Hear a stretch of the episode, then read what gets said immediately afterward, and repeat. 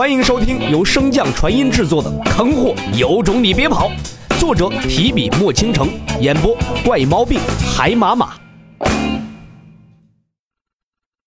第十七章，洛尘机智晚尊，王府深夜畅谈。走完小脑斧后，洛尘整个人舒畅了不少啊！三天不打，上房揭瓦。先去见见娘亲，之后再去问一下老爹关于雷劫之事。心中如此想着，洛尘便朝王妃的住处走去。我怎么可能会骗你呢？小脑府亲口说的，晨儿肯定教过他。那小妮子最后都被逼说成亲后整个人都是你的，何必急于一时了？洛尘刚步入后院，便听到镇荒王正在跟王妃诉说刚才的事情，还外带着添油加醋一番。抬手扶额呀！这次被小脑斧那个憨货给坑得不轻，怎么才能挽救一下呢？思索了片刻，有了，死道友不死贫道啊！老爹您就受累吧。娘亲，孩儿命苦啊！洛尘一边跑向后院，一边哭喊道：“娘，我爹不仅亲自招收女属下，还有意抹黑我。”屋子里听到此言的镇荒王唰的一声站起来，面带慌张：“这这臭小子血口喷人，且容我与他当面对质。”你坐下，别说话。王妃冷冷的扫了一眼镇荒王，然后视线投向门外的洛尘，柔声道：“晨儿，快进来，回家也不知道先来娘这儿。”洛尘推门而入，委屈道。娘亲，我这不是应付那小公主去了吗？对了，有件重要之事告诉娘亲。今天我回家之前去打听消息，爹手下那个九娘各种勾引我，我不放心爹的人品，竟然真的打听到一些关于爹亲自招收女属下的事儿。爹知晓后便不许我跟您说，否则他就抹黑我。我心系娘亲，自然不答应，他就跑到这里了。真荒王满面怒容啊！胡说八道！洛尘盯着他说道：“你敢说你没有亲自招收过女属下？”镇荒王果然不作声了，偷偷的看向媚儿。王妃面无表情道：“待会儿再收拾你。”随后望向洛尘，柔声道：“可以不去的。”洛尘笑道：“娘亲何必担心？只要老爹不起兵叛乱，书院总比大荒来的安全，不是吗？”王妃将洛尘拉到身边去，轻抚他的长发，叹道。妖兽无论何时都是妖兽，可人有时却不是人呐。娘亲放心，孩儿现如今也有一定的自保之力了。说着，便释放出了自身的全部灵力，境界一瞬升至破凡境。镇荒王问道：“你可以改变自身的气息？”“嗯，我在筑基时将那个漩涡彻底融入了自身，将自身铸成了大道之基。”那个漩涡似乎是化成了一个储放灵气的我，我与之融合多少，便能得到相应的灵气，我本体就会展现出相应的境界。彻底融合时，就是自身的巅峰状态，而且灵根也可以随意展现。洛尘解释道：“我还以为你小子被打废了呢，给你疗伤时竟然连道基都没有看见，我都没敢告诉。”话音戛然而止，洛尘抬手扶额呀。得，这可是你自己作的，你就自己受着吧。果不其然，王妃冰冷的声音随后响起：“你不是跟我说晨儿毫发无损吗？南宫陆离，我发现你胆子越来越大了啊！”众人眼中代表着天威的镇荒王此时正低着头，认真的看着地板，一副甘愿领罚的模样。我呢，不是为了让你安心吗？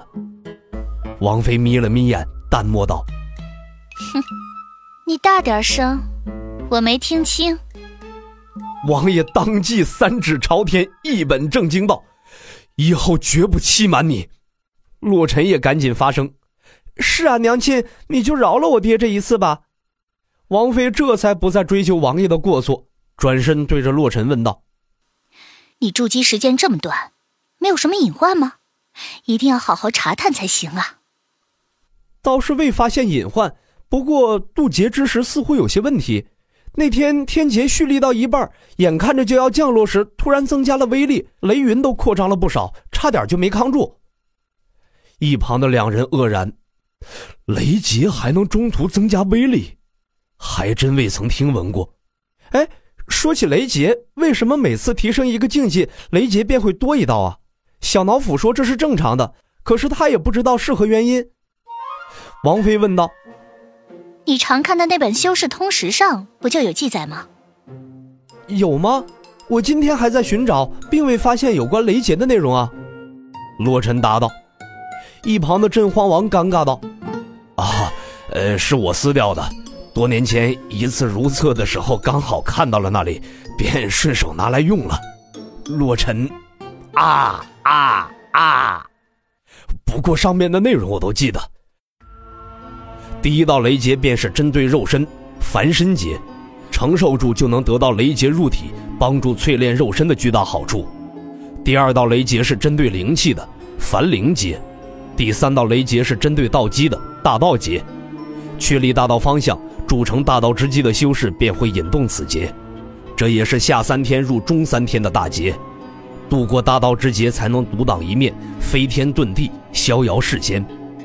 第四道雷劫是针对道心的心魔劫，恰巧你也在此境界，切记，即便看破红尘，也不要轻易的引动此劫，心魔只会比你想象的更加可怕。一旦被困其中，千万不要自乱阵脚，更不要自乱道心。第五道雷劫是针对金丹的金丹劫，第六道雷劫针对元婴元婴劫。元婴劫亦是跨入中三天与上三天的大劫，也是仙人之格的大劫。渡劫时会降下红莲业火，灼烧渡劫之人的神识，背负众多因果之人是无法成仙的，因为不配。所以自古仙人多无情，因为他们成仙之前便斩断了一切的因果，再往上就没有记载了。